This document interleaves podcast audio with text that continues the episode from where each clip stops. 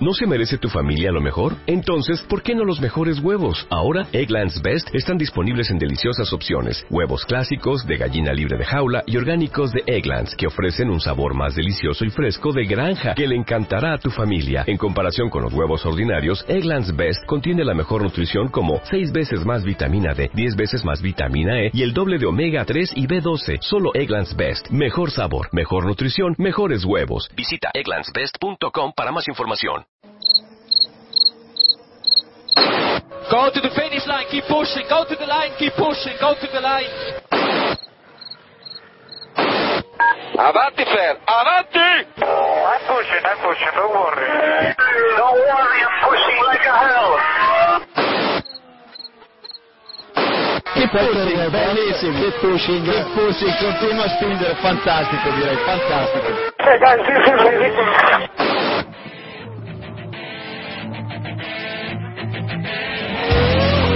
Comienza Keep Pushing, tu podcast de Fórmula 1.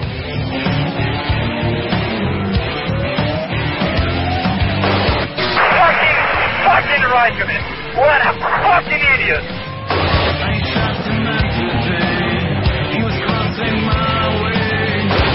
Do you know how this is? This is fantastic.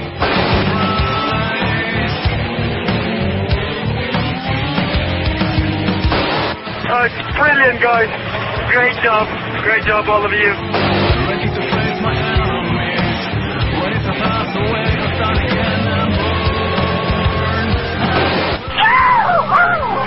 We did it! We did it!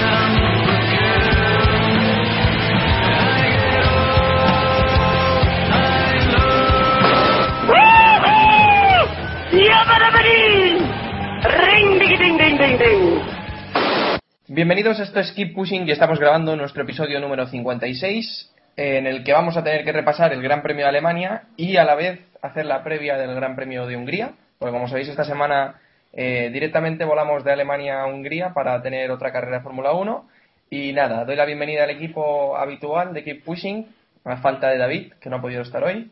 Tenemos a Héctor de F1 Revolution. Buenas noches, Héctor. Ya era hora de que volvieras. O, o buenas en tardes. Sí, bueno, yo he llegado a mi camerino, está un poco lleno de telarañas, pero, pero está bien, está bien. Claro. Pero que si te lo hemos limpiado, hombre. Si te lo te la ha limpiado Diego las veces que ha venido, hombre. Sí, sí, me habéis quitado todo, me lo habéis limpiado así bien. En la lucha por la super, por el super micrófono, ¿no? También tenemos a Jacobo Vidal de F1 al Día. Buenas noches, Jacobo. Hola, buenas noches. Y también buenas noches para Iván y Jan, también de F1 al Día. Buenas noches y buenos días a los que nos escuchen mañana. Pues sí. O buenas Hoy, si nos están madrugadas. escuchando ahora mismo. Ahora mismo no creo que nos estén escuchando, pero bueno. eh, os recordamos que el merchandising de Fórmula 1 lo tenéis en motorpassion.com. Esta semana que no te da tiempo a llegar a casa porque has ido al Gran Premio de Alemania, pues lo mejor es comprarlo por internet, ¿no? Que te lo envíen a tu hotel en Hungría, ¿no? Y directamente Hay, ya te vas. hay, hay toallas, hay toallas de, sí, de Fórmula creo, 1, creo ¿eh? que sí. De Ferrari vi yo una. Así que. De Ferrari y, y Massa, ¿por qué no, por qué no la tira? La, la- ¡Oh, Dios!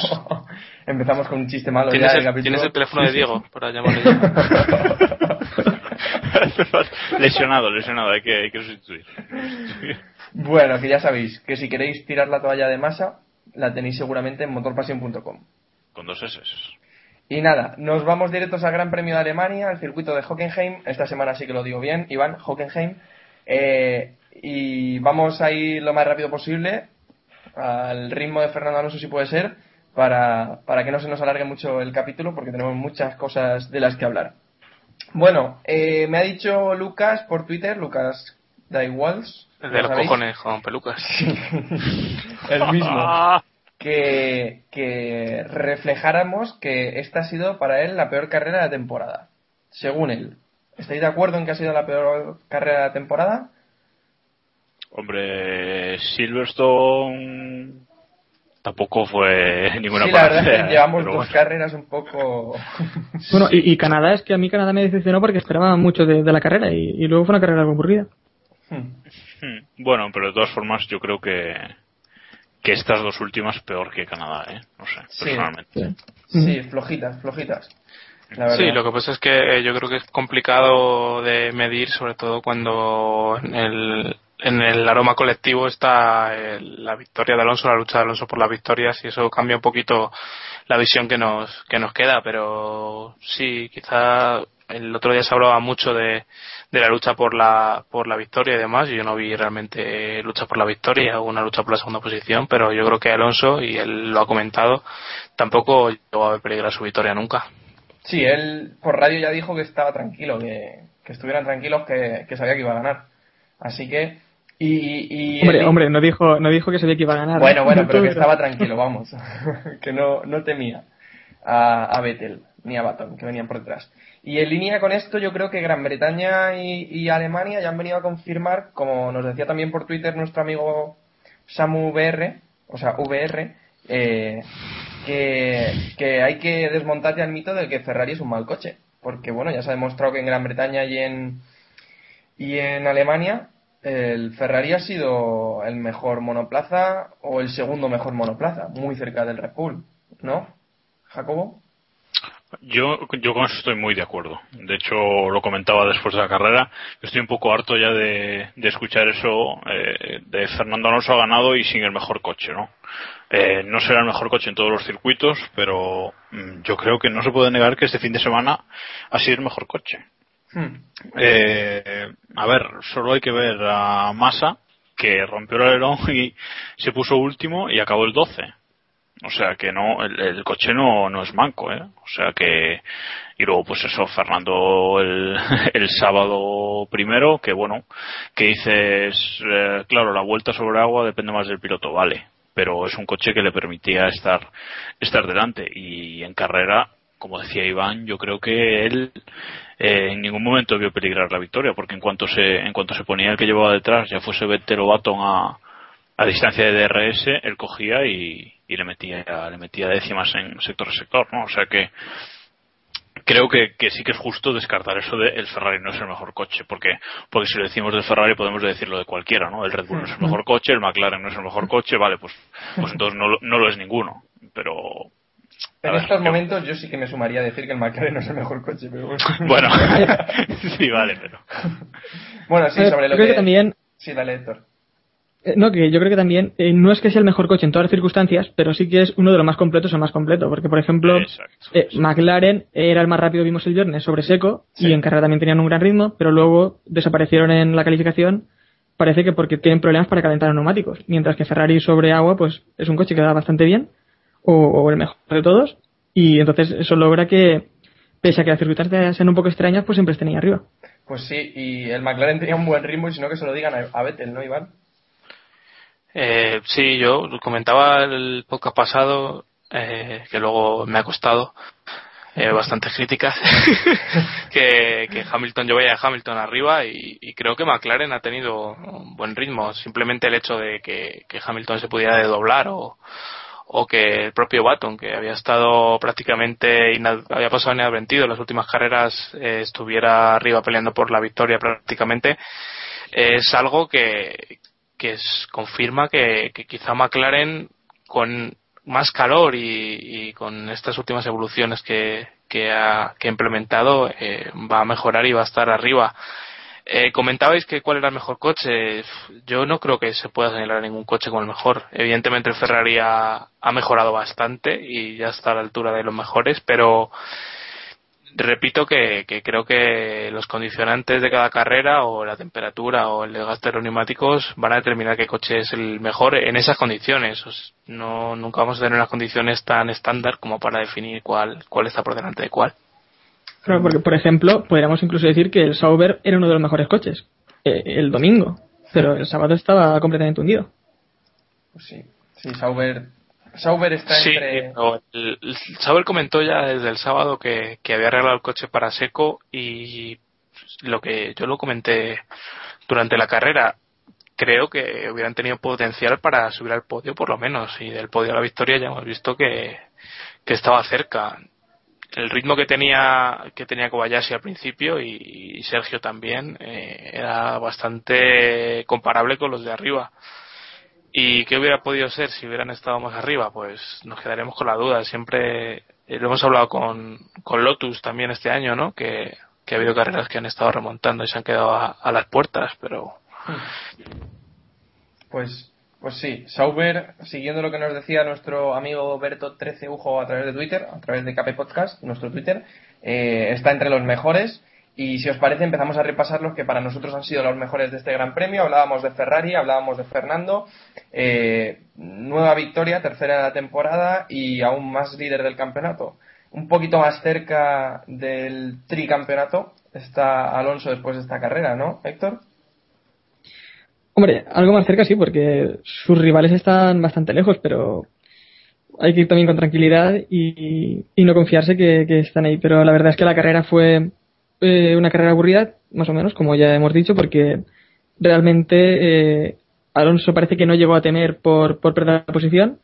Tuvo a Vettel detrás, tuvo a, tuvo a Baton detrás, tuvo, bueno, tuvo a Hamilton detrás también apretándole, aunque no logró adelantarle, pero parece que no, que no tenía perder la carrera. Y ahora, la segunda parte de esta temporada, manteniéndose en esa regularidad, no debería escapársele, a no ser que empiecen a fallar algunas cosas de fiabilidad que no parece.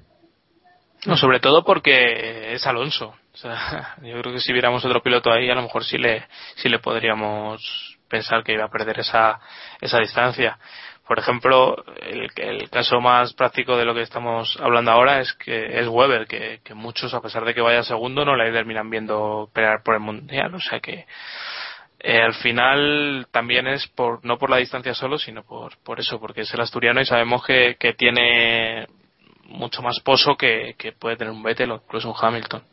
Pues. No, sabemos que, sabemos que si, lo llevamos diciendo dos años desde que Alonso está en Ferrari, ¿no? Que si, si el equipo le da un coche más medianamente competitivo, él lo hace el resto. Y es lo que está pasando este año. El coche empezó siendo malo, él tiró un poco del carro al principio y el equipo ha reaccionado. Entonces, eh, ahora le han dado un coche que es un, eh, para luchar por victorias, carreras y carrera también y él lo está haciendo. Y entonces claro sus rivales yo creo que tienen que, que empezar a temerle un poco porque a no ser que tenga malísima suerte ahora Alonso va a estar ahí en la lucha por el título hasta el final hasta el final de año estoy convencido. Mm, ya no sé si va a llegar líder a la última carrera o cómo va o cómo va a desarrollarse la segunda mitad de año no pero que va a estar en la lucha sí y es un rival complicado Sí, que ha presentado oficialmente su candidatura al título, si no lo había hecho ya antes. O sea, que yo creo que sí. No es que de hecho, de hecho yo creo que Ferrari esperaba más o menos a estas alturas estar en una posición ahí tercero, cuarto, pero ahora con el mejor coche y intentando remontar para luchar por el mundial. Pero se han encontrado con que eh, por lo cerca que han estado todos los equipos, a pesar de no tener el mejor coche, pues han ido arañando puntos, han ido consiguiendo grandes resultados y han estado líderes ahí. Entonces ahora tienen esa ventaja y encima con el mejor coche eh, es el favorito ahora mismo en el Mundial. Sin duda. Y bueno, como ya comentamos la semana pasada, vemos a Fernando en uno de sus mejores momentos, tanto físicamente como, como a nivel mental. Ya lo, lo comentamos también la semana pasada. No sé si queréis apuntar algo más de la carrera del actual líder del Mundial o pasamos ya con Baton, que también hizo una grandísima carrera, olvidándose ya al fin de los problemas que ha tenido en las últimas carreras. Veía esta tarde que en las últimas seis carreras, Baton había sumado siete puntos, o sea, lo, cual es un dato malísimo para un piloto que quiere luchar por el título. Y que, que, bueno, que el año pasado, pues, nos encantó la temporada que hizo Baton, pero este año, pues, desde la victoria de que consiguió en Australia, creo que, si no me equivoco, no se había vuelto a subir al podio hasta aquí en, en Alemania, ¿no? Si no me equivoco. Mm, creo que no. Pues gran carrera de Baton a, a, quien le debieron ayudar las mejoras que traía el MP427, ¿no? No sé si leísteis el domingo a David Plaza por Twitter que decía que Baton es un piloto de detalles y que este tipo de mejoras, aunque fueran pequeñas, eh, le ayudaban un, un, mundo. No sé si lo leísteis. Sí, sí, yo creo que tiene mucho, mucha razón. Eh, Baton siempre lo hemos dicho, es un piloto que si está todo en su sitio va muy bien y si le falla algo va muy mal. Entonces, pues este fin de semana parece que los cambios eh, le han gustado y, ha ido bien. Y, y su, se supone que a partir de ahora pues volverá un poquito a recuperar el hilo, por lo menos en, en Hungría, ¿no? Que, que así tan seguido después de este podio. Pero sigo sin ver a Bato este año siendo rival a, a nada, realmente. ¿Está muy lejos ya, Iván? ¿O? Mm, yo por el campeonato no lo veo, tiene menos de la mitad de puntos que, que Fernando, sin ir más lejos. Y quería comentar eso, que, que también se afrontó una carrera bastante cómoda porque eh, por ejemplo, Weber y Hamilton estaban más atrás, Massa también estaba más atrás, eh, y los coches que tenía delante entre, entre, entre Fernando y Vettel eran pilotos que al final se fueron se fueron diluyendo durante la carrera como eh, Schumacher, Hulkenberg y, Pastor creo que era y Maldonado le, le adelantó al principio de, de, la carrera. O sea que tuvo una carrera más o menos cómoda con, con tráfico limpio y demás y bueno yo antes de saber si está de vuelta o no, que como ha dicho Wismar que ha callado a sus críticos, yo creo que habría que, que rebajar un poco esas declaraciones y, y, esperar a ver cómo van las cosas en Hungría y ya de cara al verano ya yo creo que nos podemos hacer una imagen más, más real de si Baton va a volver a estar arriba o, simplemente ha sido un así en el desierto esta carrera. ¿Crees que seguirá estando arriba, Héctor? Eh, bueno, eh, arriba, arriba, ¿qué es arriba? Pues en las primeras posiciones. Luchando por peleando el podio. Peleando podio, luchando por el podio. Eh, en el momento en el que, como ha dicho también Iván, fallen los, fallen los demás, ¿no? Falle Hamilton, eh, falle Weber, pero regularmente en el podio la verdad es que no le veo. Eh, ya lo ha dicho Iván, tuvo una carrera más o menos sencilla y tenía tal vez el mejor coche, uno de los mejores para, para luchar por la victoria pero pese a todo, eh, también falló con la degradación de los neumáticos, algo que también es extraño en, en Baton. Y una frenada que incluso le causó un plano que, se vieron que se vio en las cámaras, hizo que al final eh, incluso y bueno iba a perder posición con Vettel y, y la perdió. Lo que pasa es que la impaciencia de Vettel pues hizo que, que recuperara la posición. Sí, eh, pues si queréis empezamos a hablar también de este tema, de del adelantamiento de Vettel a Batón eh, cuando quedaban dos vueltas o una. ¿Fue la última ya? Dos. Dos vueltas, Cuando quedaban dos vueltas para el final de la carrera, bueno, llegan a la horquilla y, y Vettel pues mm, adelanta a Baton por fuera de, de, la pista. Personalmente me parece una sanción justa, aunque quizás un poco dura, aunque Vettel sabía lo que, a lo que se, se arriesgaba adelantando por fuera de la pista, porque es que adelanta con los cuatro, con los cuatro neumáticos fuera de la pista. No sé si estáis de acuerdo, si tenéis una opinión distinta, Jacobo. No, yo, vamos, eh, a mí la sanción me parece muy justa. Se ha hablado, se ha hablado mucho del tema, pero personalmente creo que para una vez que la FIA lo hace bien, pues no sé. Es cierto que, que lo de Bahrein pues, está, es discutible, pero creo que en su momento ya dije que que, era adelantamiento por fuera y que era penalizable. Mm. Eh, entonces es que no hay más. O sea, el reglamento en ese sentido es muy claro. Si, si coges ventaja con el coche fuera de la pista, tienes que devolver la posición. Ya está. Vettel con, se salió de la pista con los cuatro neumáticos, eh, se pasó de la, de la raya blanca e iba por detrás en el momento, en el momento que lo hizo, aunque el, en la imagen del, de la televisión, cuando iban luchando en esa curva, abajo los, los marcadores, digamos, ponía que Vettel iba segundo, pero en la imagen se ve claramente que, que no, que iba, que iba detrás. ¿no? Entonces, yo lo veo clarísimo. Yo, de hecho, eh, hubo un momento, en dos curvas después, que dije, ah, bueno, ahora le va a devolver la posición. Pero sorprendentemente no lo hizo y, y a ver, luego él estaba estaba seguro de que le iban a penalizar. O sea, la ceremonia del podio fue un poco, un poco lamentable, ¿no? Porque él estaba allí como, bueno, sí, estoy en este segundo, levanto el trofeo, pero me lo van a quitar. ¿no? O sea que. Que no voy a tocar mucho el trofeo para dárselo rápido a Batón, ¿no? Sí, De todos modos, eh, yo creo que la, la penalización es, es, justis, es justa, por, sobre todo porque eh, Baton no le fuerza del todo a salirse fuera y, y, también porque él decide salirse fuera y gana gana o sea gana obtiene un beneficio de, de, salirse fuera. No es que se salga por un lance y, y de repente vuelva. Y pero por lo que yo pensaba que quizás iba a salvar es por no sé si recordáis en 2003 aquel adelantamiento de, de Schumacher y Trulli en el que Schumacher va a hacer básicamente lo mismo. Ah, yo creo que Trulli en este caso le, le fuerza un poco más, pero realmente ¿En, lo, eh, en esta misma curva, en, Alemania mm. también. es exactamente lo mismo, salvo que Trulli le fuerza un poquito más fuera, pero Schumacher adela- adelanta directamente por fuera de la pista y ahí no se sancionó a Schumacher. Así que por ese precedente yo creo que, que podría haberse salvado, pero bueno, creo que es totalmente justo. Y también quiero destacar que después de lo que había pasado por la mañana, eh, creo que aquello de compensar es, creo que por ahí salvarse dos seguidas, pues iba a ser poco Sí, complicado. quizá- quizás era mucho, quizás era mucho. Yo, yo lo de, bueno, el adelantamiento de Vettel por fuera lo resumo en lo siguiente. Si en lugar de haber una escapatoria de asfalto ahí, hay césped o tierra, Vettel Sí, no adelanta. O sea, claro. es que Sí, no- ahí está. no, hay más. Si Sí, hay sí. una escapatoria de césped, no adelanta. Así que la sanción es justa. No, sí, Yo- la sanción también me parece justa. Lo que no, lo que no entendí fue eh, la decisión de, de Charlie Whiting de no sacar el, el safety car en las primeras vueltas. Lamentable. Creo que fue algo incomprensible. Sí. Eh, habían un montón de, de piezas por ahí por la pista. Se sabía claro que alguien iba a pinchar, como al final ocurrió. Y bueno, no, no- Sí, sobre Nada, todo porque no es ya que o sea que pueda provocar un daño a un piloto, sino que dañas tu, tu deporte, dañas tu competición. Si uno de los competidores fuertes, como en este caso Hamilton, se queda fuera, eh, terminas dañando el espectáculo. Sí. O sea, yo luego- vi- vi- viéndolo desde el, desde el espectro de la FIA, o sea, de decir, bueno, me da igual que uno pinche, no, es que realmente si pinch, ponte que pincha a Vettel y pincha a Alonso, qué imagen hubiera dado la FIA y hubiera sido muy posible que pasara eso. Y, y luego realmente cuando estás sacando un, un safety car, en cuanto caen cuatro gotas.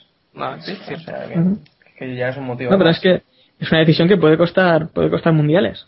Hmm, Claro, sí, totalmente. Estamos de acuerdo. Y otro de los que tenemos entre los mejores, que al final se quedó con la tercera posición tras la sanción de Vettel, es Kimi Raikkonen. Un buen ritmo mostraron aquí los Lotus. Siguen penalizando el hecho de no, no ser tan rápidos en la clasificación los sábados, pero, pero luego en carrera, salvo Grosjean, que eh, tuvo su momento de desconexión y tuvo una salida de pista y también tuvo un incidente, Raikkonen estuvo ahí. Y hubo momentos en los que se pensaba incluso que podía llegar a ganar, ¿no? Pero a meterse en el podio sin la sanción de Vettel, ¿no? Buena carrera de Raikkonen que seguro que contento a Jacobo, ¿no? Sí, la verdad. Mm, A ver, me contenta porque, bueno, al fin y al cabo ha acabado en el, en el podio y, y se lo merecía, ¿no? Además, como a él le gusta, sin tener que hablar después. Y. Y saltando barreras, ¿no? Sí, sí, pero, pero lo cierto, hizo una buena carrera, hizo una, lo que pasa es que se vio nublada pues por, por los tres de delante, ¿no? Creo que pasó bastante desapercibido para la, para la retransmisión, él estuvo ahí en un cuarto puesto bastante, bastante cómodo durante casi toda la carrera, mientras los tres de delante luchaban por, por la posición, los tres de delante y Hamilton, que supongo que luego hablaremos de eso.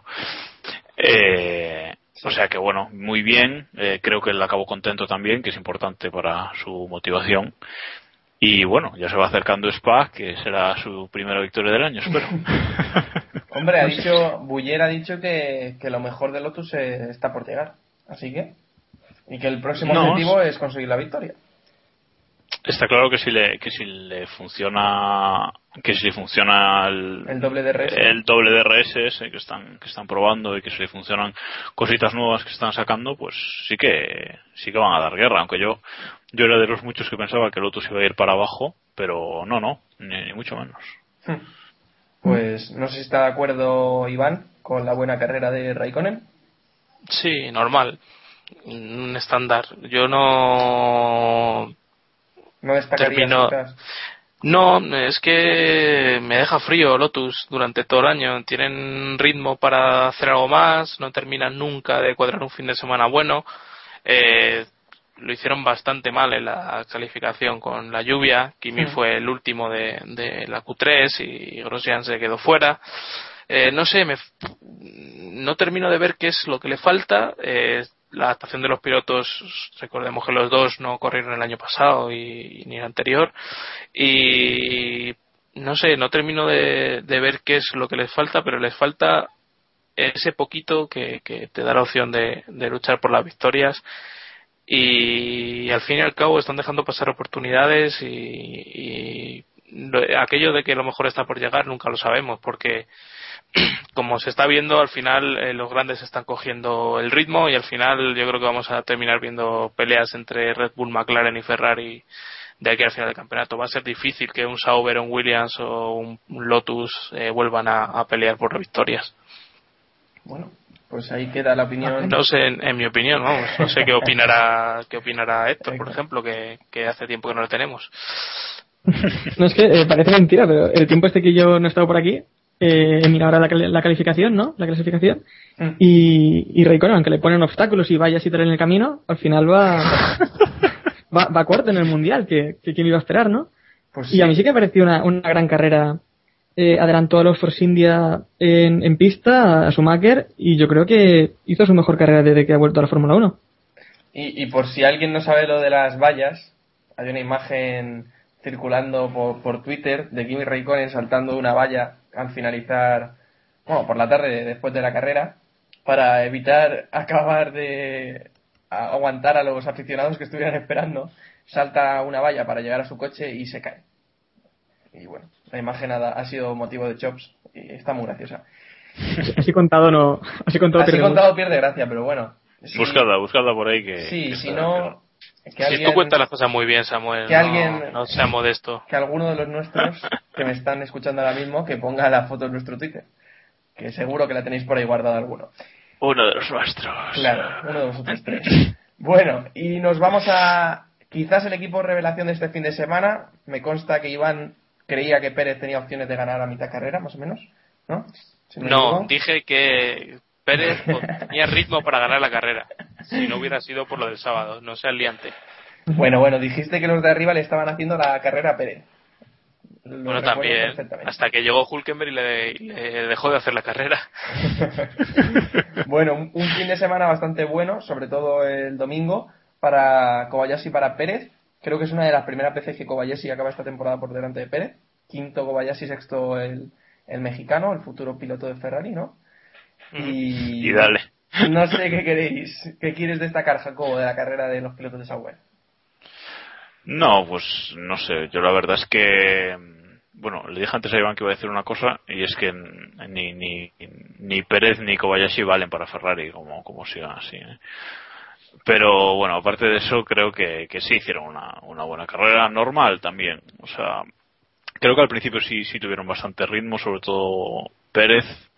Pero bueno, después yo creo que hacia el final para mí se, se desinflaron un, poquito y se dejaron, se dejaron ir bastante. Mm, Es cierto que si el sábado hubiesen, lo hubiesen hecho un poco mejor, las opciones del domingo se habrían multiplicado mucho, pero no lo hicieron y el fin de semana es, eh, fi- son los dos días completos, ¿eh? no, no lo olvidemos. O sea que bueno, eh, tendrán más oportunidades porque desde luego el coche de este año mm, muy prometedor, igual que el Williams, pero Pero Williams no tiene los pilotos que tiene Sauber.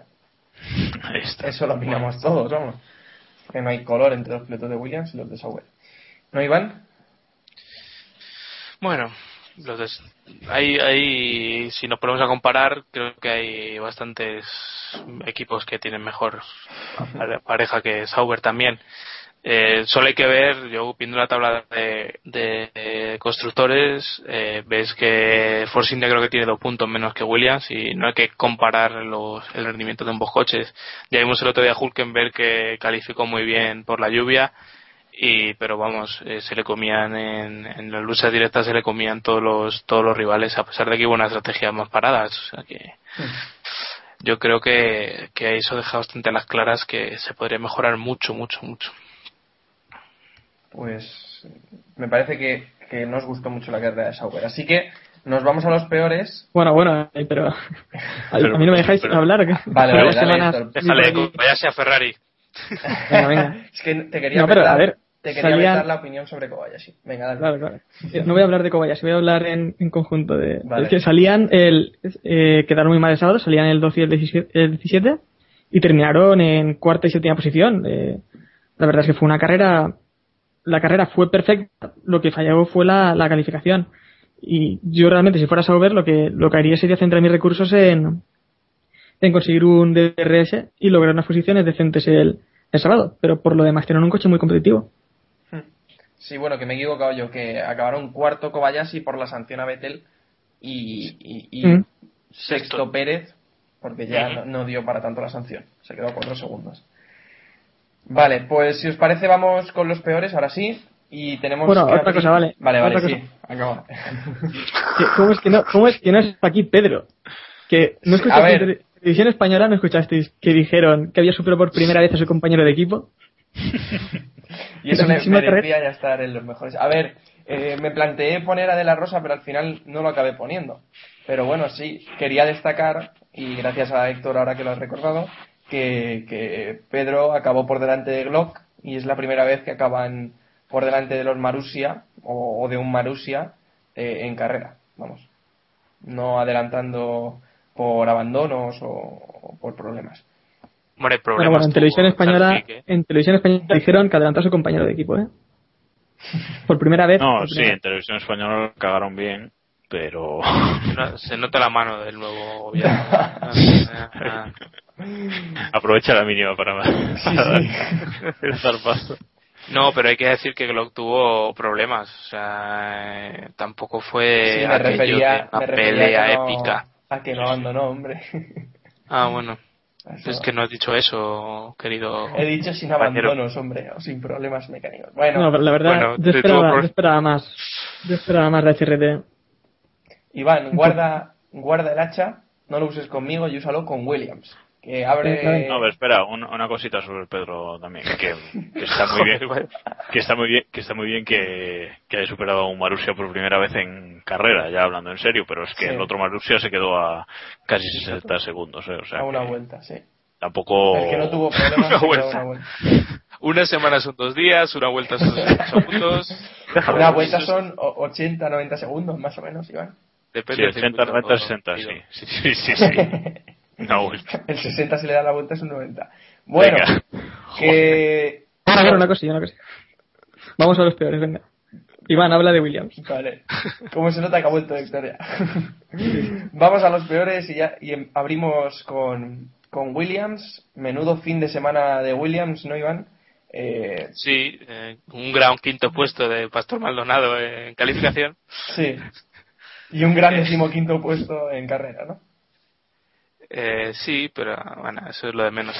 No, hablando en serio, eh, poco, poca explicación han dado de, de esta caída de, de rendimiento que tuvo Pastor después de la de las primeras vueltas. Al parecer eh, tuvo daño, dañó el coche con, con los restos de, del accidente de la primera curva pero bueno están investigando están investigando todavía por qué esos daños eh, han le lastraron tanto el ritmo porque durante el fin de semana se había se había mostrado bastante bien.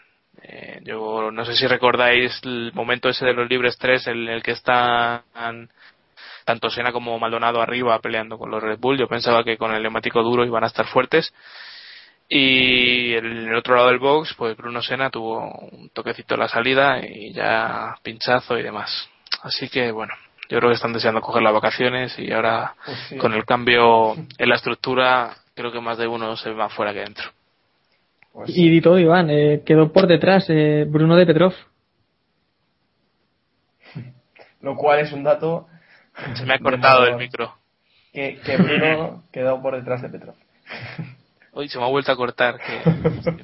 No, pero sí que es verdad que Maldonado sin los problemas hubiera estado, hubiera estado ahí arriba. Yo no sé si, si son daños en el monoplaza, eh, no, no lo he leído. Yo pensaba que era más de los neumáticos porque fue, creo que fue justo después de la primera parada. Empezó a ir, ir para abajo poco a poco y al final quedó ahí en esa posición. Sí, ellos realmente no, o sea, no llegan a decir nada, que no tenía, Pastor dijo que no tenía agarre y, poco más. Eh, y, y Mark Gillian dijo que, que había causado daños eh, el tocarse con, con las piezas y demás, que había perdido carga aerodinámica. Así que te puedes creer lo que quieras o... Oye, pero a, Ma- a Maldonado le pasa mucho eso de, de decir que no tiene agarre. ¿eh? Yo esa excusa la he escuchado ya como tres o cuatro veces este año. O sea que, Y, y lo de dejar pistas, eh, o sea, dejar trozos en medio de la pista también le pasa mucho a Maldonado y a Senna. sí, a Senna le pasa más. Son expertos bueno. los dos. Y de un brasileño, Bruno Senna, del que hablábamos eh, ahora mismo, pasamos a, a Massa, que también está entre los peores. Tuvo un toque, si no me equivoco, con Di Resta en la primera curva, ¿no? Eh, Ricciardo creo que fue. Richardo, seguro. Tenía, pensaba que fue con Di Resta, creo que fue con un Force India al que invistió por detrás. Que, Da igual, que lo invistió bueno, en la recta, o sea, si es que no. Sí, sí, y dejó, bueno, el alerón salió de cuajo, enterito. Y nada, a partir de ahí ya la carrera de Massa, pues obviamente quedó bastante comprometida, porque no había forma de, bueno, haciendo una parada tan pronto, luego querían hacer una estrategia de una parada, lo cual fue imposible, y pues la carrera de Massa poco más pudo hacer. Décimo tercero, ayudando a Fernando, ¿no? Como él dice, que tiene que ayudar a, a Alonso para, para poder conseguir el campeonato, pues así le ayuda, cargándose a, No, quitando rivales. al piloto, pero bueno, se podría haber llevado por Ah, delante a otros rivales más directos antes, antes que a, a Di Resta, que el pobre pasaba por allí, ¿no? A ver, es un poco lamentable lo que lo que le pasó a Massa, ¿no? Sí, es, sí. es que eso de eso de, de quedarse sin alerón en la salida en la primera recta es que eso ya es no sé, es que ya no sé ni ni cómo definirlo, ¿no? Luego, sí, como dije antes, no hizo una mala carrera, luego, pues pero es que ya ya nada importaba, ¿no? Llegar a llegar a los puntos eh, estando último en la, en la segunda vuelta, pues prácticamente Imposible prácticamente casi. entonces, claro, Massa ha hecho una buena actuación en Silverstone con su cuarto puesto y parecía que, bueno, ha revivido Massa, pero es que llegas aquí, te hace, en la clasificación no lo hace mal, pero en la, en la salida te hace eso y luego no lo hace mal para ser Massa, eh, que conste. En la salida te rompe el alerón y, y acaba el 12 con Alonso ganando la carrera y es que no puede ser, no puede ser. No sé cuántos, cuántos puntos lleva Massa, 23 o Ahora Sí. mismo Sí, te digo, Felipe Massa, 23, sí. Claro, es, que, es que Alonso lleva 154. Con un poquito que más ayudase, Ferrari estaría liderando el, el Mundial de Constructores también. Es que No, la estadística, eh, no sé quién la ponía por Twitter, que me disculpe, pero si se extrapolaban estos resultados a los del año pasado de Red Bull, o sea, con el mismo porcentaje de puntos, eh, Red Bull no hubiera sido campeón del mundo el año pasado. O sea, eso se dice todo. Y hablando de masa y su golpe a la primera curva, a lo mejor cambio de tema y me mata el director, pero ¿qué os pareció que Hamilton propusiera al equipo abandonar tras pinchar? A mí me pareció muy poco Hamilton. Muy poco de Hamilton, que vamos, si algo le caracteriza a Hamilton es luchar hasta el final. No, a, a mí me pareció muy Hamilton, lo contrario. Eh, la verdad es Porque se que desmoralizó muy pronto. sí, Eh, y es algo también, que, que le ocurre a veces. También lo acepto. Mira, yo, yo voy a aunar las dos teorías. Es, es algo muy poco Hamilton para el, Hami- para el Hamilton de años atrás, pero es algo muy Hamilton para, para el del año pasado y el de este. Porque yo es que lo veo cada vez peor en McLaren. Lo veo cada vez que está más a disgusto y que ya ve que lleva dos años que no le sale nada. eh, le sale un fin de semana bueno cada siete y no, no está bien. No, no sé qué falla ahí, si es el equipo, si es él, si son las dos cosas, si es la unión que no funciona. Pero yo cada vez lo veo peor en McLaren y la reacción es que es fruto de eso. Es de, bueno, pues he pinchado, estoy último, no voy a puntuar, pues paso de correr. Paso de todo. Y de hecho al final abandonó, abandonó sin Sí. ningún motivo mayor, ¿no? Porque, porque quiso simplemente. Yo creo que abandonaría pues para guardar motor y caja de cambios. Si no había opción de puntuar, era tontería seguir. Sí, claro. Le iba a decir al equipo que guardara la caja de cambios y demás cuando había hecho unos donuts en Silverstone tras la carrera. Pues claro, por ese motivo, hombre. Para compensar. A ver, eh, y ahora que hablábamos sobre Hamilton, queríamos hablar también de la acción de Hamilton con Vettel. Eh, a ver, supuestamente es totalmente legal desdoblarse si tiene mejor ritmo. Que obviamente la acción de Hamilton benefició a Baton y perjudicó a Vettel, pues sí. Pero, ¿qué pensáis? ¿Legal, ilegal? ¿Tenía que haber sido sancionado? Yo creo que estaremos de acuerdo todos en que no. Héctor, Eh, a ver, bueno, primero yo creo que Hamilton quería trolear la carrera. sí, también. Principalmente. Pero, eh, como te has dicho, eh, no es ilegal, pero. A ver, te puedes desdoblar si tienes un ritmo más rápido. Lo que pasa es que Hamilton realmente no tenía un ritmo más rápido. Era más o menos un ritmo similar. Entonces sí que perjudicaba, sí que perjudicaba bastante a, a Vettel. Eh, y no es ilegal, pero es que no es bonito tampoco joder la, la carrera de los rivales, ¿no? Porque a partir de ahí Vettel eh, ya no puede atacar a Alonso porque tenía un coche de por medio que impedía, que impedía esa lucha. Bueno, Héctor, pero, pero jodió, jodió a quien pudo joder, porque... Ese vocabulario, por favor.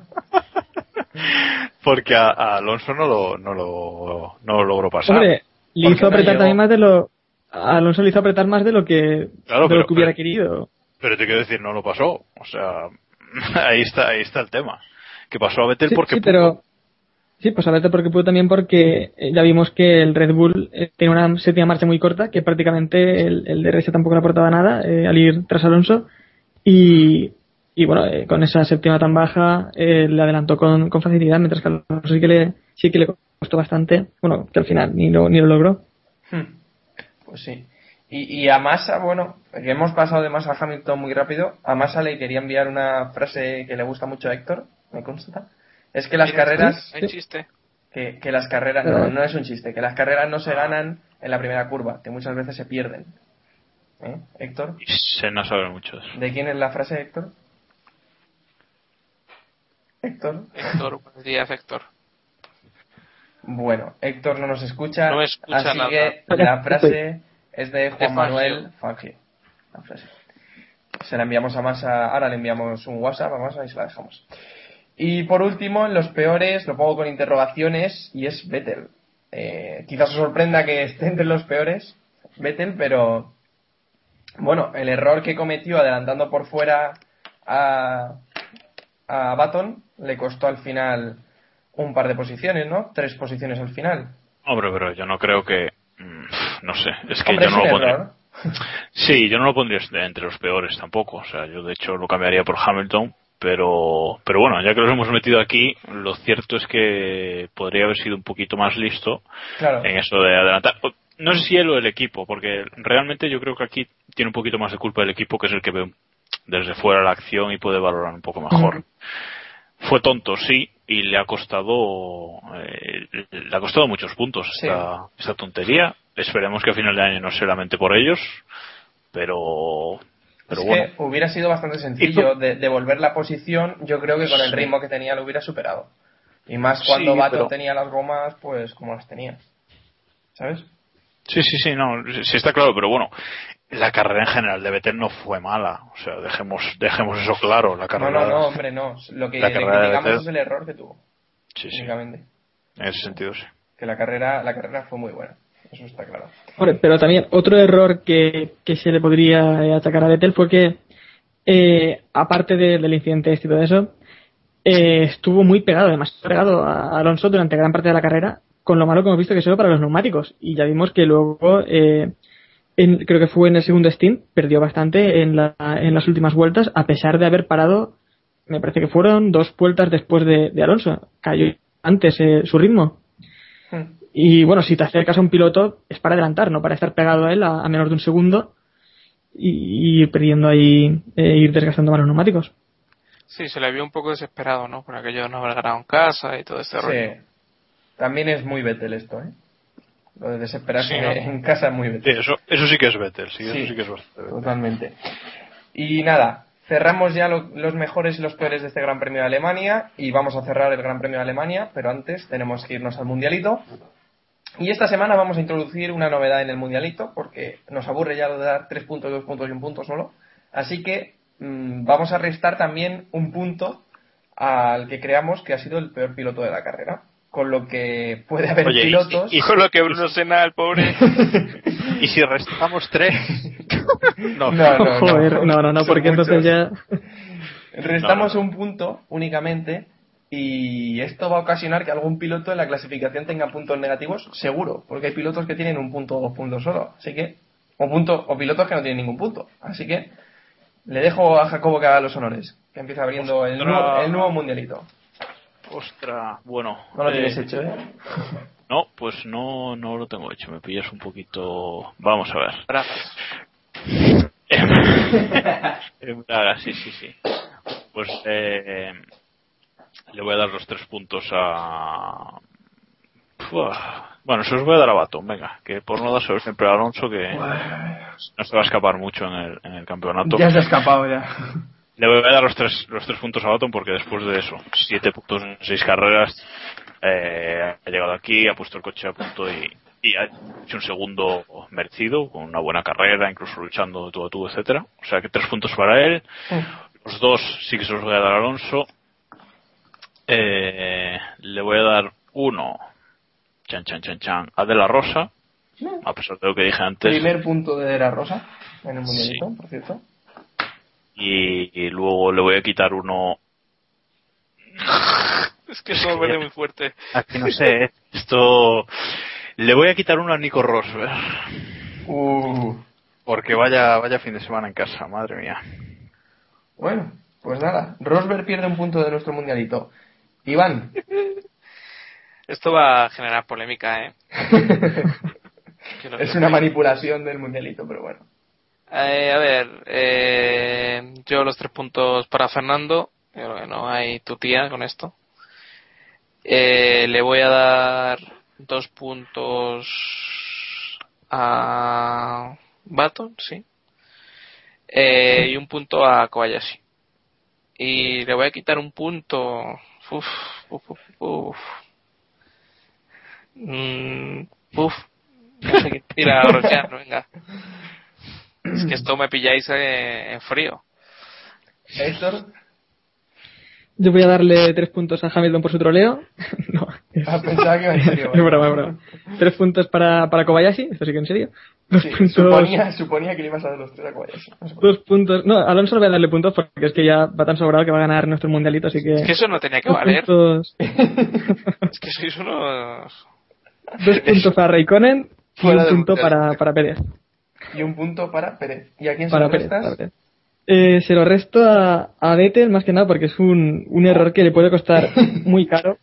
Y aunque no fue tanto, como ha dicho antes, creo que ha sido Jacobo, no fue tanto error suyo como, como del equipo, ¿no? Porque sí que fue quien pudo ver eh, desde fuera cómo fue el incidente y, y decirle que, que se dejara pasar porque iba a costar eh, más caro. Bueno, pues yo en mi troleo semanal al mundialito le doy los tres puntos a Baton, dos puntos a Kimi Raikkonen y un punto a Alonso. Y en el apartado de las restas voy a lo fácil, Felipe Massa. A, a lo fácil. a Joder, lo fácil. Aún se ha salvado bastante este fin de semana Massa con lo Pero- que se podía haber llevado. Hombre, más es que vamos a quitarle puntos muy a menudo. ¿no? Sí, Carrera sí, carrera es también. lo fácil quitarle puntos a Massa. Bueno, pues vamos a olvidarnos ya de lo que ha sido el Gran Premio de Alemania No y nos centramos en el Gran Premio de Hungría. Nueva oportunidad para no restarle puntos a Felipe Massa, o sí, que nunca se sabe. Y como sabéis, pues vamos a hacer la previa de este Gran Premio en el trazado de un Garorín. Así que empiezo preguntándoos qué recuerdo eh, tenéis del, del trazado húngaro. Eh, y bueno, he puesto yo dos recuerdos para los alonsistas. Será 2003, primera victoria, y 2006, la exhibición bajo la lluvia.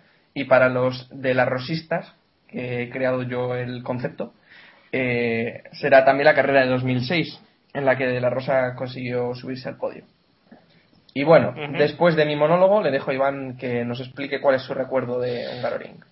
Hombre, yo creo que el recuerdo obvio de todos es el de mm, el de 2003, evidentemente. Yo creo que es el momento en el que la Fórmula 1 entra a las casas de los españoles, por, por así decirlo, y bueno, yo creo que también el, un gran premio bonito en, en este circuito fue el, el año en el que Damon Hill ya con eh, con Arrows tras irse de, de Williams, bueno, de irse, no llegar a un acuerdo para renovar con Williams tras ganar el campeonato del mundo, estuvo a punto de ganar con un coche muy modesto en, en el 97 con, con, con Arrows, ya decía. Y no sé también, el, no sé, recuerdo, eh, no recuerdo qué año es exactamente, creo que fue el, el año siguiente, en el 98, cuando Schumacher ganó una de sus mejores sus mejores carreras yendo a una estrategia distinta con, con los McLaren que iban delante. Eh, más que nada, este le digo porque es, es lo que en muchos lados se, se comenta como la mejor victoria de, de Michael. Tuvo que dar unas vueltas de calificación consecutivas y, y no tuvo problemas para conseguirlo y llevarse la victoria. Tal, muy parecido a lo que hizo en Francia cuando ganó a, a Fernando cuatro paradas. Jacobo, Bueno, yo, yo es que iba a decir lo, lo que ya has dicho tú al principio, ¿no? No, yo creo que mm, 2003 fue importante, pero 2006 eh, yo creo que enganchó a mucha gente esa, esa Sí. carrera. O sea, tanto por, por los españoles, porque bueno, la exhibición de, de Alonso sobre agua ya hemos visto mil veces, pero también de la Rosa, o sea, su primer podium y, y luchando por la, por la victoria. Por, ci- por cierto, primera victoria de, de Baton de, en la Fórmula 1 aquí para él también. O sea que, que bueno, que fue, que fue, que fue genial, que fue un fin de semana muy completo y muy emocionante y, y bueno, yo, yo tengo, cuando digo un Garoring, siempre me acuerdo de, de 2006, vaya. ¿Y Héctor? También fue la primera victoria de, de Kovalainen. También llegó aquí en el día ese que abandonó Massa 2008, si no recuerdo mal. Mm, Sí, en O 2008. sea que es un circuito, a lo mejor vemos a alguien estrenarse este año. ¿Y Héctor? Quizás Ah. No creo, no creo. Nunca se sabe. Héctor, Yo, sí. eh, bueno, aparte de, de Hungría 2006, yo voy a comentar otra remontada también que, y de paso le mando un saludo a nuestro amigo Red Five.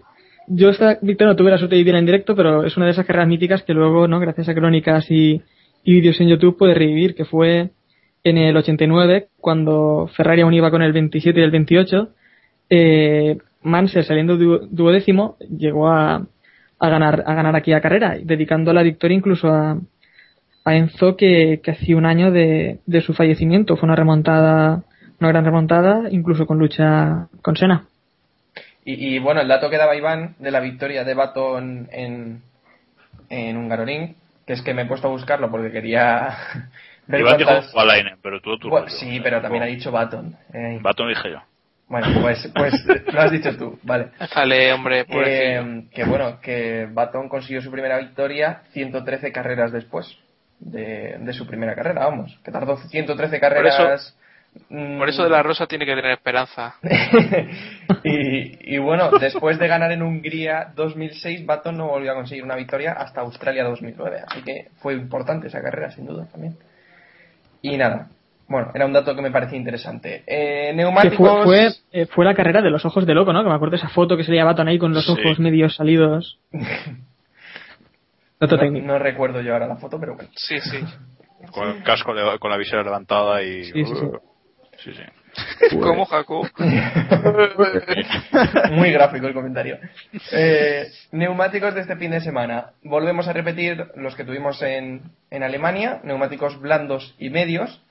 Y bueno, os comentaba aquí en el guion que vimos que Ferrari sufrió en Alemania con los medios y en Gran Bretaña con los blandos. No sé si creéis que puede sufrir también este fin de semana con alguno de los dos compuestos. Se hizo No el silencio. No, no.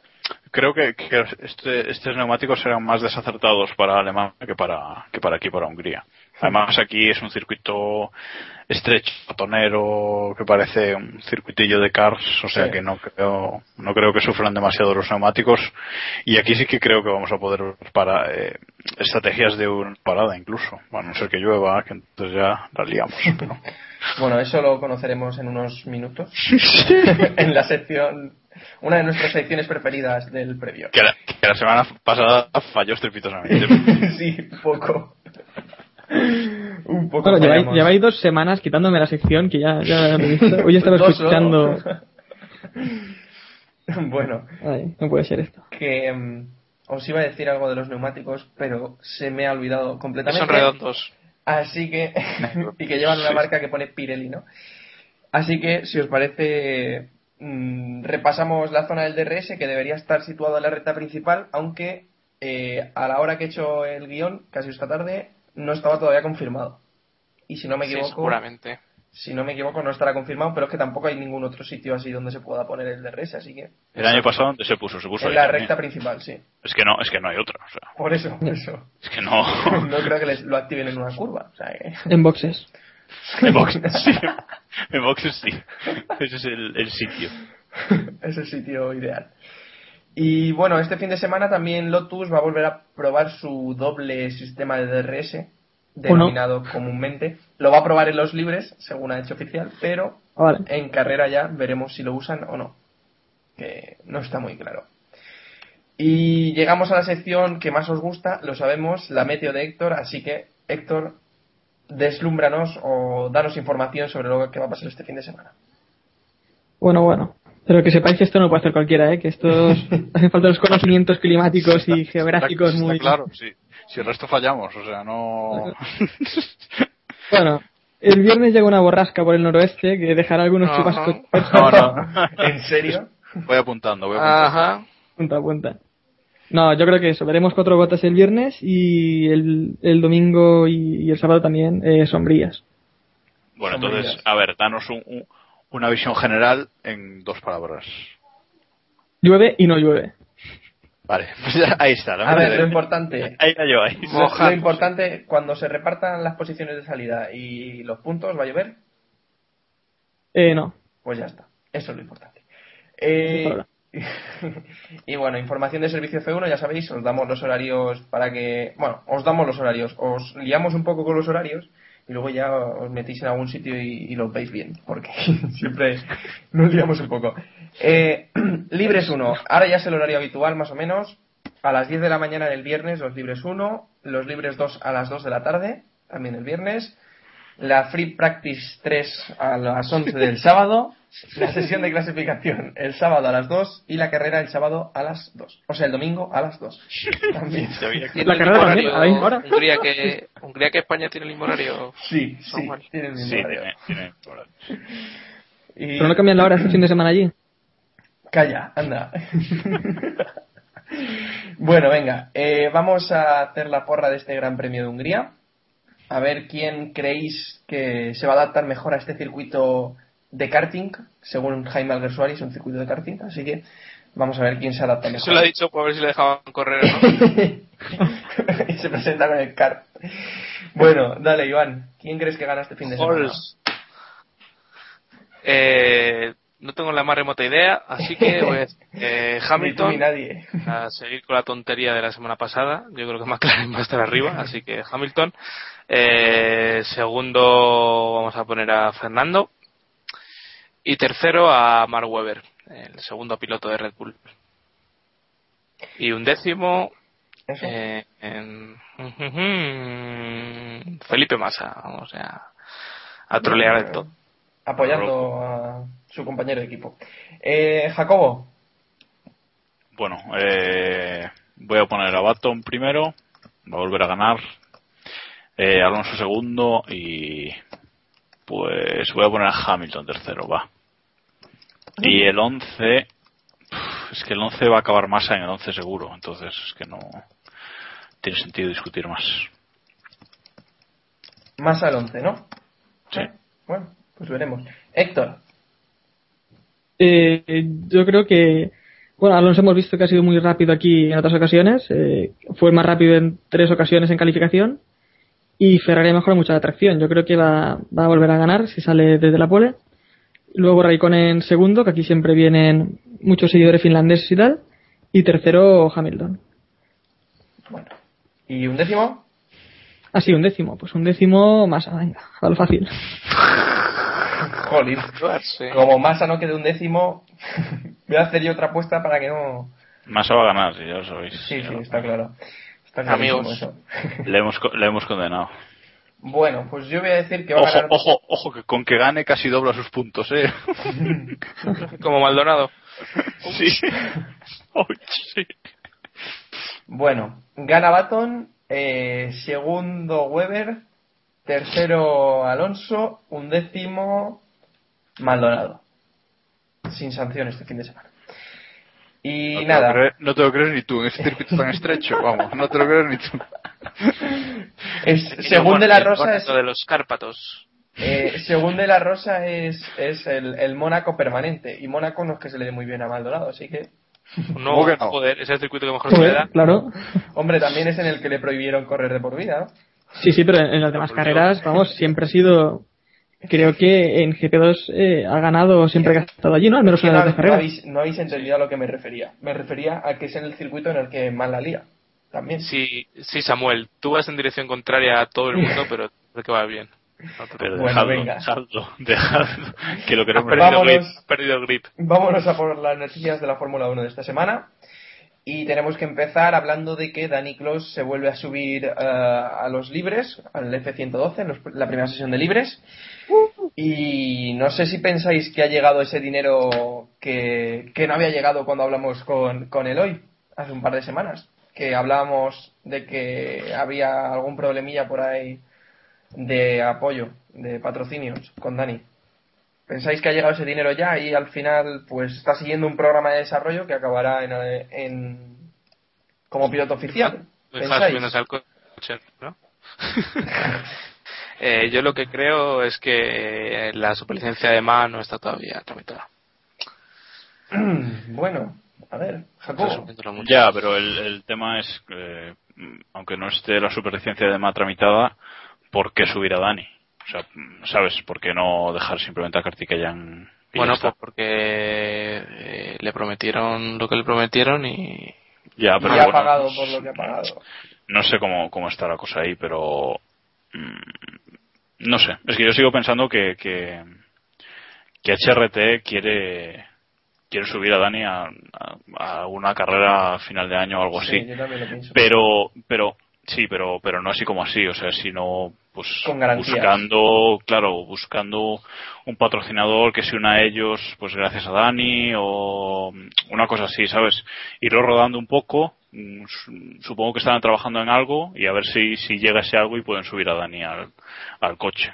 Hmm. pero bueno eh, está claro que en cuanto a la licencia de MA esté esté lista Dani no se va a volver a subir un viernes o sea que en cuanto esté plan- plastificada, ¿no? La licencia ya. ya va a Hombre, estar. en, toda- en todas las temporadas que lleva HRT en la Fórmula 1, que son muchísimas, eh, Sí, siempre han tenido siempre han tenido cuatro pilotos en- durante la durante la temporada, así que que nos preguntaban por Twitter, eh, nos preguntaba nuestro amigo RuneQuest, eh, que cuánto pensáis que va a tardar Ma en correr un gran premio, viendo que esta tarde estaba el presidente de la Federación China por la caja mágica. Y aparte también por los patrocinios que se ha visto que trae. ¿Me escucháis? cric, cric, cric. Es que yo creo que no, que no va a correr nunca como piloto oficial de HRT. Ya está. Ya está. entonces ¿qué es lo que tú ves? ¿No le ves opciones? No, yo le veo, yo le veo que es un piloto pues que trae esos, esos patrocinadores y que es un piloto para, para eso, para los viernes y para sacar dinero de, de ahí. No, es que no, Pues yo le veo un cartiquillo No, de la vida. yo no lo veo corriendo, no lo veo, porque no olvidemos, a ver, no sé si los indios están pagando o no, pero, pero Tu cruzada contra los indios. los, lo- los logos de los logos de Tata en el en el F112 son muy grandes o sea y, y al fin y al cabo los logos de Ma aunque ha traído muchísimos son más pequeños no sé si el tamaño Pero- en este caso pero Tata también era súper importante la temporada pasada y al final se acabó Claro. cayendo. O sea que es y como comentaba como comentabas tú esta tarde Jacobo yo creo que es imprevisible lo que pase con HRT la verdad sí eso eso es otra no Pues sí. Lo que pase con HRT depende de muchos factores, entre ellos pues el económico. Ya lo sabemos.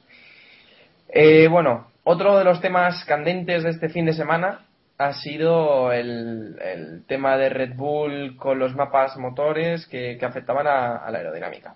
Bueno, eh, mucho se ha hablado de esto, ¿no? Mucho se ha criticado a Red Bull, se le ha llamado tramposos, bueno, ya hemos leído todos Twitter, hemos escuchado opiniones en distintos sitios y quer- quiero conocer ahora la vuestra.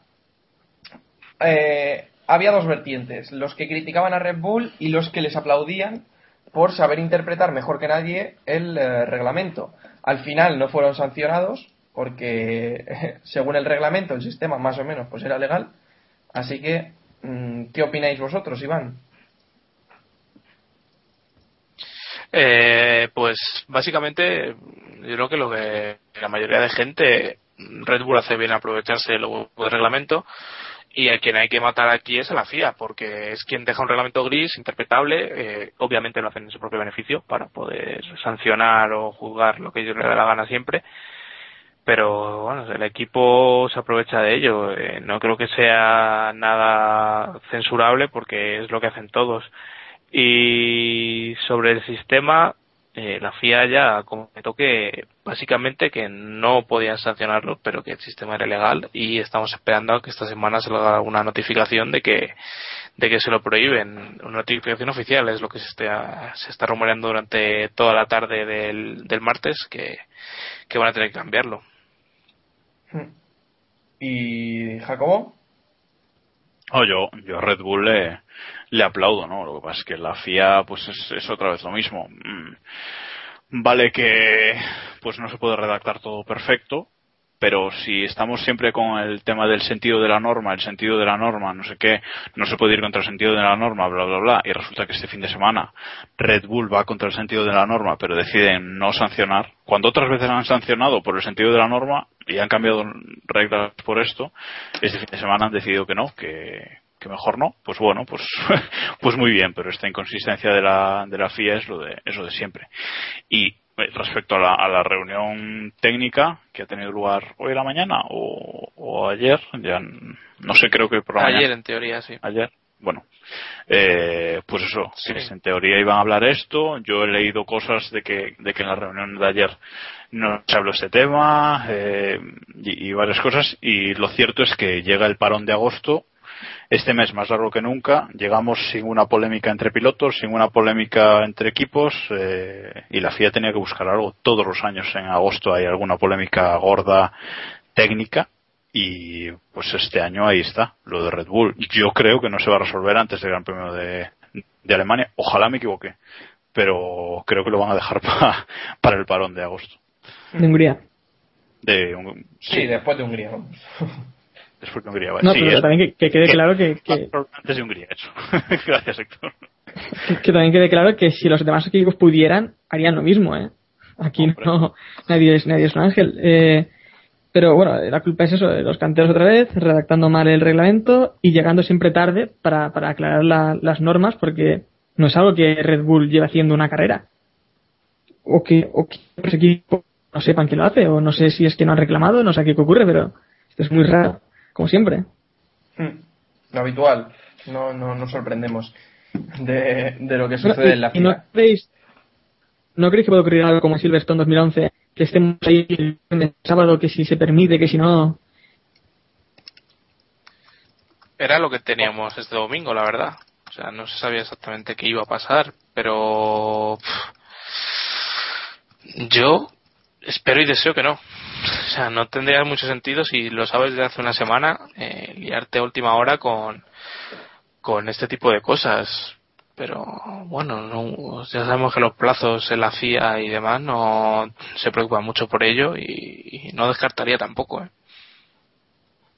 Bueno, de la FIA no podemos descartar nada, ya sabemos que son los canteros. Eh, bueno, noticias también de esta semana es que Toto Wolf se convierte en la mano derecha de Williams. Iván, ¿esta te interesa? No, bien, es, es lo que lo que había pasado según se fue el amigo Dampar. Eh, Sí. prácticamente ¿Dónde estará el el, amigo?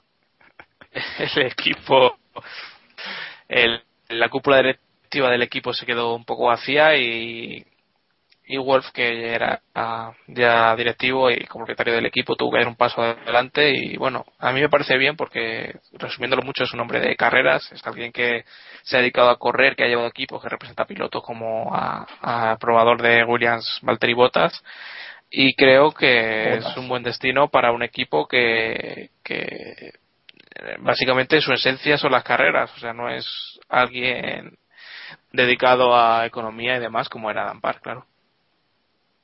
Eh, ¿Y crees que con esta subida de Wolf, Susi puede calentar ya? ¿O qué? No me voy a meter en el asunto de cama del director ejecutivo de mi equipo. Si no, te, vas- si no te vas a meter en la cama de quién. ¿Cómo? No. Eh, pues yo no creo que esté relacionado, sinceramente. Yo creo que sí es una opción que claramente la han hecho para, para vender, pero no creo que se tomen en serio las opciones de Wolf de ser titular o demás. Vale. Eh, y de pilotos, eh, sí, bueno, Jacobo, por si quieres No, comentar yo- algo más. No, yo solo iba a, a recomendar un Twitter que, que Ah, es sí.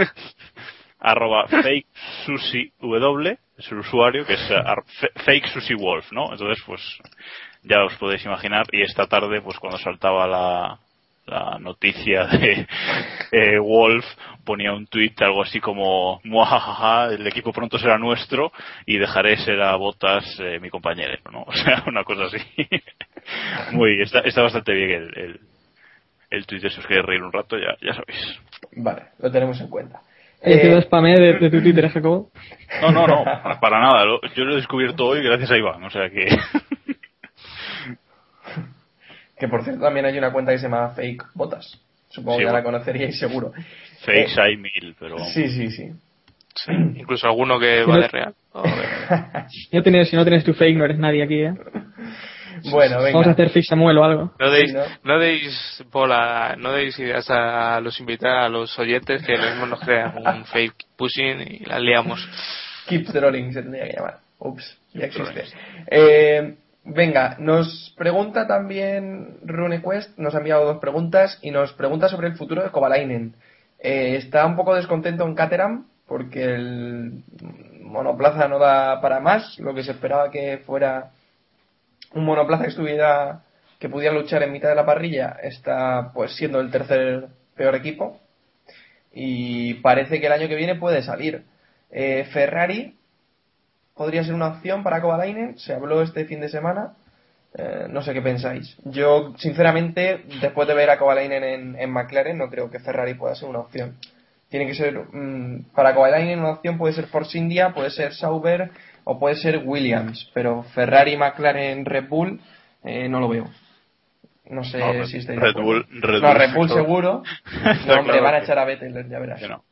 No, yo, yo Sí. llevo tiempo, yo llevo tiempo pensando que Kovalainen merece regresar a, a un grande o por lo menos a un equipo que pueda luchar por, pues, por entrar en el podio. Pues como dices, pues un Sauber, un Williams a lo mejor, pero vamos, yo lo descartaría. Eh, eh, claro, también no podría fichar Ferrari, pero es que no, no veo ahora mismo a Ferrari interesado en Kovalainen para nada. Yo solo veo a Ferrari interesado en renovar a Massa ahora mismo. Pero bueno, lo comentaba esta tarde también con, con Iván, que va a depender mucho de lo que haga, de lo que haga Hamilton.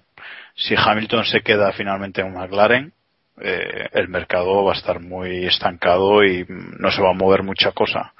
Ahora, si, si Hamilton sale de McLaren, se puede crear una revolución interesante en, en- en la parrilla y bueno, quién sabe si Kovalainen puede pescar por ahí un, un buen asiento que yo creo que, que merece. Yo es que lo de Hamilton es que ya lo hemos hablado muchísimas veces, pero eh, ¿dónde se va Hamilton? ¿Dónde va a tener un monoplaza más competitivo que el McLaren? Es que no no veo No, no, ningún equipo. si, si Hamilton no se va de McLaren es porque no tiene a dónde ir. No claro, creo que claro. no creo porque que, que es que él no quiera salir de McLaren, sino que no tiene a dónde ir. Entonces tiene que quedarse. Pero este bueno, fin de semana, no sé si lo habéis escuchado, pero se hablaba de que Hamilton lo que intentaba es conseguir lo que consiguió eh, lo que han conseguido Weber o lo que ha conseguido Baton, y que es sobre todo Baton una renovación al alza, Eh, buscar, eh, o sea, un, un equipo que se interese por él, decirle, mira, tengo esta oferta y conseguir una renovación al alza. Y Hamilton no lo está consiguiendo porque es que eh, con el tema de Weber, de la renovación de Weber, se le ha venido todo al traste y McLaren le ofrece una renovación a la baja, así que problemas. Yo creo también que, que lo más probable es que él esté intentando eh, limitar su contrato con McLaren. O sea, buscar una fórmula que le permita eh, hacer el cambio que quiere hacer realmente, porque yo creo que eh, a día de hoy Hamilton, si pudiera elegir y no tuviera ningún contrato y demás, eh, estaría antes en un Red Bull o en un Ferrari que en McLaren. Eh, más que nada por el desgaste que han tenido todos estos años. Eh, pues eso, eh, creo que él va a buscar una renovación corta y que, y que, bueno, evidentemente lo económico es prioritario, claro, como para todo el mundo, pero creo que su objetivo es tener una posibilidad para salir a final de, de la próxima temporada. Hmm. Porque eh, eh, si Ferrari continúa con Massa, eh, va a dejar el sitio libre, siempre está el, el asunto este de Vettel y Ferrari que se repite, Schumacher que se puede retirar, eh, demás, demás Weber a lo mejor también, o sea que va a ser un, merc- un mercado mucho más abierto para poder elegir y con un año de margen eh, tú puedes moverte con mucha más facilidad que, que simplemente a unos meses vista, ¿no? Yo es que sueño, sueño con que, con que Ferrari fiche a Hamilton, pero sé que no va a pasar No, no, y seguramente no. no vaya, no vaya a pasar nunca, pero de verdad es que sería, vamos, espectacular. Sería espectacular, pero dudo mucho que llegue a pasar. No, sí, sí, está claro. Pero no, tampoco veo a Ferrari renovando no, a Massa, como ha dicho antes Jacobo, ¿eh? No, Pues yo ya lo, ya lo hablaremos cuando, cuando llegue el momento. no, ya, ya. Pero es que no veo otra Pero salida. si hubiera, si hubiera sido un año, pues dices, bien, eh, puede pasar, un año malo lo tienen todos, eh, Hamilton año pasado, por ejemplo, tuvo un año malo, pero bueno, es que ya, reiterado, ¿no? Tres años malos es complicado tenerlos. Es que para eso, para eso pruebas otra vez con Kovalainen, que es un piloto que está haciendo grandes carreras en, en, en lo que le da el monoplaza y, y tal, y conoce además como es un equipo grande como McLaren, aunque allí no le fue del todo bien, pero también es verdad que eh, era un piloto prácticamente novato, era su segundo año, estaba al lado de, Hamilton, y bueno, tiene un poco grande sitio, pero yo creo que ahora está preparado. Sobre todo porque hay un margen de mejora enorme, ¿no? Entre lo que haría, entre lo que está haciendo Massa y lo que puede hacer cualquier piloto sin llegar a esos niveles de Hamilton o Vettel de amenazar al estatus de Fernando. Y yo creo que en ese margen entran muchísimos pilotos y, y es un nombre como hay otros más que pueden surgir fácilmente. Pues sí, probablemente. Pero es que si, si Massa no se mueve, no se mueve tampoco Schumacher, no se, bueno, Weber ya está confirmado que no se mueve, ni Hamilton, esto va a ser muy aburrido, ¿eh? el año que viene vamos a tener prácticamente la misma parrilla. Sí, Tendremos- hacia lo que vamos. Tendremos, Yo también, lo, yo también lo creo. Igualmente tendremos la Silly Season, seguro. La Silly Season la tendremos. Ya veréis. Hombre, No, no, ya, la tenemos, ya. ya veréis cómo mueven hasta, hasta a Weber. Sí, por hablar podemos hablar lo que quieras, pero otra cosa es lo que ocurra. Bueno, pero sabéis que Hamilton ha dicho que quiere solucionar su futuro en agosto. Mm, O sea que o tenemos renovación por McLaren en, en agosto o si no a partir de septiembre va a ser un no parar de rumores hacia dónde va Hamilton o hacia dónde deja de ir. O sea que Lo van a situar hasta en HRT, ya verás. ya verás. Y bueno, antes de cerrar, sabéis que os hemos dicho por Twitter que teníamos una información sobre Alonso y cierta, cierto periodista, lo diré. Y, y, bueno, que no ha podido venir David al final y ampliaremos esta información la, la próxima semana, en el próximo capítulo. Pero bueno, creo que Jacobo quería apuntar algo sobre las retransmisiones de Antena 3, ¿no? No, siempre, parece que siempre soy yo el que le da caña a Antena 3, pero bueno, que si No, hombre. me dejáis a mí marrón. Le damos todos. No, que, la gente, que la gente piense y, y se fije que por qué Fernando Alonso hace mucho tiempo ya que no hace nada, ningún reportaje especial ni nada así para Antena 3. Creo que desde Australia creo que no hay nada especial. Y porque ya Lobato nunca entrevista a Fernando Alonso en la parrilla de salida, cuando antes creo que desde que está Fernando Alonso en la Fórmula 1 y, y está Lobato, todas y cada una de las carreras lo ha entrevistado antes de la salida. Que la gente le dé vueltas y para la semana que viene, si David nos puede contar el resto, pues ya lo sabéis. Y si no, os vais a quedar con la duda. Y es un asunto interesante. Le ha hecho un follow. Le ha hecho un follow en Twitter. No, no porque directamente nunca le ha seguido, pero bueno. Y en noticias interesantes, eh, Fernando Alonso y su nueva novia ya se siguen en Twitter. Ahí queda también. Noticia Y interesante. ahora, ahora podemos seguir con nuestras vidas. Sí, sí, Muy sí. bien. Ya podemos seguir respirando. Bueno, que cerramos este episodio número 56, que viene bastante cargadito, como ya habréis escuchado. Y nada, recordaros a través de qué formas podéis contactar con nosotros. Como veis, hoy hemos tenido un poco más en cuenta los comentarios que nos habéis ido dejando a través de Twitter. Intentaremos que sea así a partir de ahora. Y si queréis, pues comentarnos vuestra opinión sobre el capítulo o bien eh, ayudarnos a elegir los contenidos del 57, lo podéis hacer a través de twitter.com barra kppodcast, en facebook.com barra keeppushingf1, nos podéis enviar un correo electrónico en keeppushingf1 arroba gmail.com y podéis escucharnos a través de nuestro blog keeppushing.wordpress.com, a través de iVoox y a través de iTunes. Toma parrafada. Y nada, nos despedimos ya hasta la próxima semana eh, cuando repasaremos el Gran Premio de Hungría y ya nos despediremos ante unas breves vacaciones de Keep Pushing. Y poco más que decir. Un abrazo a. David, que no ha podido estar con nosotros, y Iván, que ya tiene ganas de que me calle y que os diga adiós y Keep Pushing al máximo. Bueno, que vaya bien la semana. Adiós. Adiós.